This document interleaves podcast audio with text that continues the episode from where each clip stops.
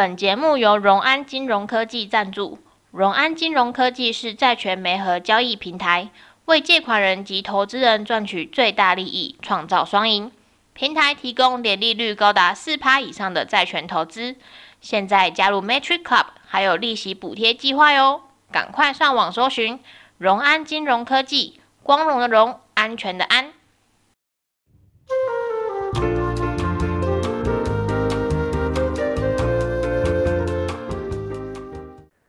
大家好，欢迎您收听 Mini Talk。今天呢，就要请 Tina 来为我们分享她的宝贝狗。她养了一只黑色的宝贝狗。继我上次分享我两只非常调皮捣蛋的猫之后呢，Tina 就来讲一下她在奥地利思念狗的心情。Hello，Tina。Hi，Carrie。你大概有多久时间没有看到你的狗啦？从我出国到现在，视讯不算的话，面对面已经五个月没有看到了吧？哦，那你的狗有忘了你吗？呃，难讲，我很怕它回去会不会先咬我一口。嗯，应该是从你上次的经验来说，这次回去的时候，狗应该是不认得你。嗯，它不会不认得，可是我怕它会记仇，觉得我会把它丢在某个地方不理它这样。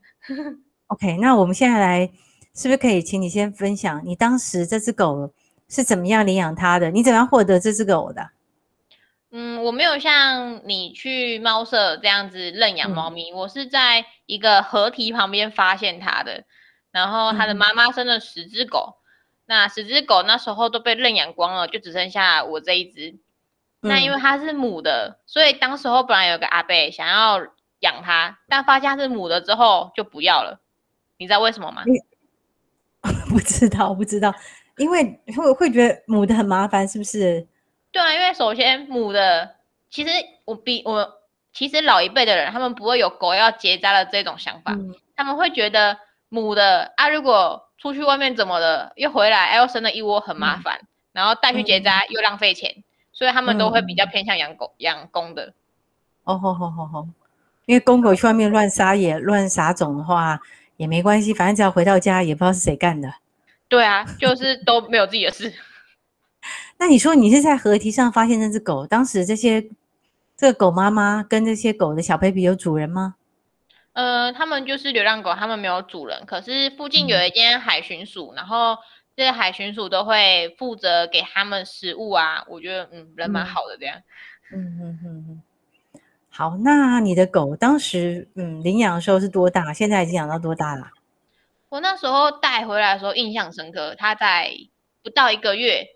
二十八天、嗯，然后那时候带去给兽医检查的时候是三公斤多，养、嗯、到现在已经快五岁了，二十四公斤、嗯。哇，那应该是 一只超大的狗，大概是呃幼稚园呃大概已经是国小二年级的体重了吧？它是跳起来兴奋起来，它可以舔到一百七十六公分的我的弟弟的嘴巴。哎呦，听起来有点恶心，应该很精准，舌吻过哎。好，然后呢？所以说你应该是养的很好，对不对？你都让它吃些什么？哦，那个时候真是要做功课。我那时候都不知道狗应该吃什么好或吃什么不好，所以去那种宠物店都很像在被供盘呢。嗯嗯嗯嗯，他就会推最贵的饲料给你。然后我那时候买了那种一公斤要三百多块的那一种的饲料吗？对，一公斤要三百多块的饲料。然后他现在大概就会吃一公斤，可能快两百左右的，就已经够好了。这样，其实以养猫者心态来看，一公斤三百多块还是相当便宜的饲料。哦，猫其实很贵，对不对？对，比狗贵很多。哇，可是它吃不多啊！我的狗一个月要吃七公斤呢。哇，对，很惊人，没错，有时候比自己花在珍珠奶茶或是咖啡上的费用还高。好，那你接下来你养狗的时候，有时候会不会面临什么样子的烦恼？一开始要把它带回来的时候，最烦恼的就是它会不会乱大小便。嗯，因为那真的很恐怖，就是如果突然在我家沙发上面大便，我可能会先把我爸给宰了。嗯，可是后来就有人跟我说什么，你就回家，然后把尿布垫铺在地上，它就会自己去上厕所了。我说你是说真的这么简单吗？哦，它又不是猫咪，猫咪是不是只要放在猫砂，就是放猫砂，它就自己去了？对，真的好神奇哦，这种动物。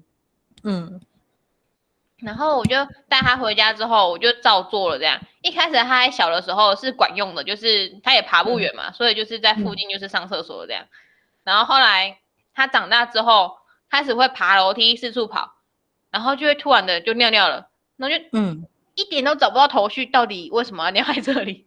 嗯。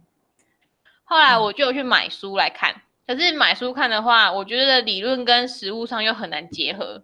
所以又后来我又请了训练师。你说是宠物训练师那种一个小时好几千块的？我本来也以为这么贵，可是后来他应该是有做促销，所以是一节课九十分钟，嗯、然后一千二这样。还是蛮贵的，不过应该是很值得吧？他是不是把你家狗随地大小大小便的这个习惯给改正了？对啊，这很酷诶，他就是。会教你怎么去操作这件事情，可是他不是保证说你在这九十分钟之内就会把你的狗就会所有的坏习惯都没了。他是九十分钟教你怎么做，然后等于他九十分钟的内容就是你这礼拜的功课。下礼拜在上课的时候，他就会抽查你，然后顺便考你的狗，看你的狗就是到了哪一个部分的稳定性这样。哦，就看你有没有做好。这个礼拜的时候，你是不是有训练你的狗，对吗？对啊，对啊，就我觉得跟教小孩一样，不止小孩要教，大人也要教。对，那你觉得说，在你养这个这只狗狗，它叫什么名字啊？它叫扑吉，不是酷吉哦。哦我们有品牌迷失，大家都以为它叫酷吉。那它养它的过程中，你觉得有没有什么让你觉得比较有趣的事情，是让你很难忘的？哦，有一年我的狗是逃脱大师，你不管给它。上什么背带，它都会把它逃脱掉。然后，呃，有一年是我们家去吃饭，然后我爸爸比较早回家。过了没多久，我就收到我爸的电话。我爸说：“你的狗在我开铁门的瞬间逃出我家了，就是跑出去我家了。”那你爸讲哦这个这个电话的时候，应该口气很平静吧？对啊，因为我爸一直很希望我的狗可以出去。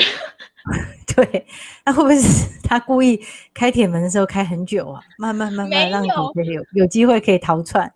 因为我家狗，如果它在家里的时候，你没有让它在一个定点的地方待着，它就会去。很夸张啊！有一次我回家，然后我就看到它去我们家的厕所的垃圾桶，然后把里面的垃圾全部都翻出来。嗯、我回家的时候看到一块用过卫生棉贴在我家客厅的地地板上。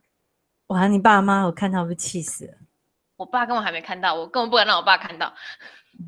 然后我妈就跟我讲这些，就是我妈就很开心，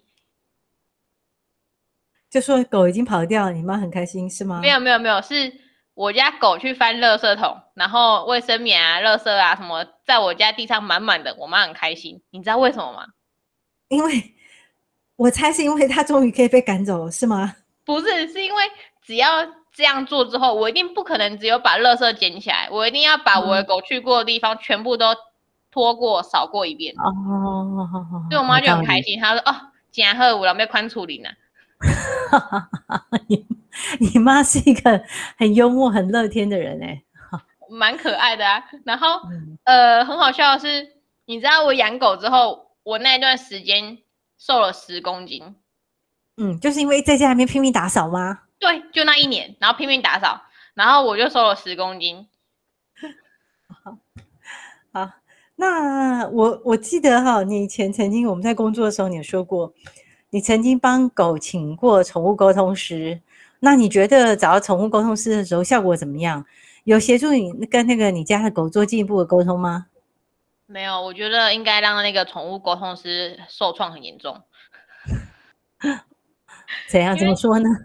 因为那时候是那个宠物沟通师应该是一个新手，然后他需要比较多的狗狗来帮他做练习，然后练习跟宠物做连接这件事情。然后他的操作流程是这样子：主人需要先提出五个问题给这个沟通师，然后沟通师会依照你的问题来回答。嗯，然后回答之后呢，五题如果都对了，就代表他跟你的狗是有建立起这个连接，然后你才可以问你想要问的事情。他有没有讲？有没有讲是什么样子的连接啊？他的连接就是说，可不可以通到你狗的心里这样？哦，好，了解。对，然后那时候我就想了，我那时候记得我五个问题吧，他五个问题全部都错了。嗯，然后他就跟我跟我们分享是什么问题吗？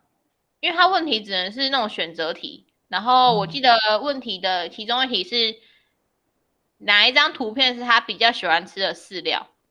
嗯，然后还有他比较喜欢睡哪里？客厅还是房间？嗯，再来一个就是哪一个是他最怕的人，就是最不喜欢的人？然后像我弟，他超级爱我弟的。嗯那他喜欢睡房间还是睡客厅？那是狗。他说他喜欢睡客厅。哦，我的狗很喜欢睡房间。哦，好好，了解了。嗯、然后那个饲料是鸡肉跟牛肉部分，然后他竟然选鸡肉。嗯、不，我的狗很爱牛肉。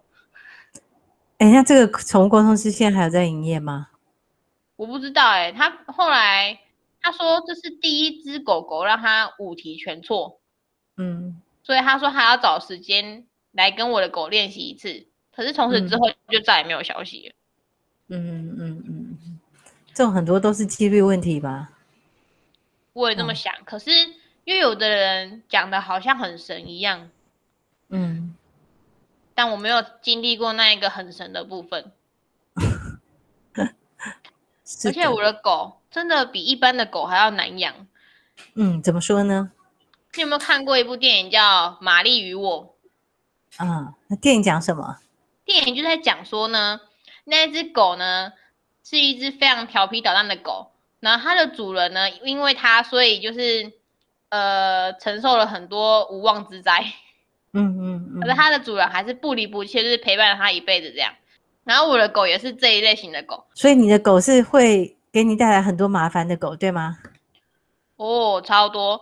我那时候为了要训练它，不要去呃看到车就乱吠。所以我就把它带到那个海边，嗯、然后把它先系在一个大树上面，嗯、然后树的旁边就是那种有机车道那种，然后我就在旁边陪它。嗯、然后突然呢，远、嗯、方有一个女孩的尖叫声吸引了我的狗，嗯、我的狗一个瞬间哦就要去追那个女生，可是因为我有把它系着，但是我的狗力气太大了，嗯、力气力气大到是它那个跳的一瞬间，那个背带直接断掉。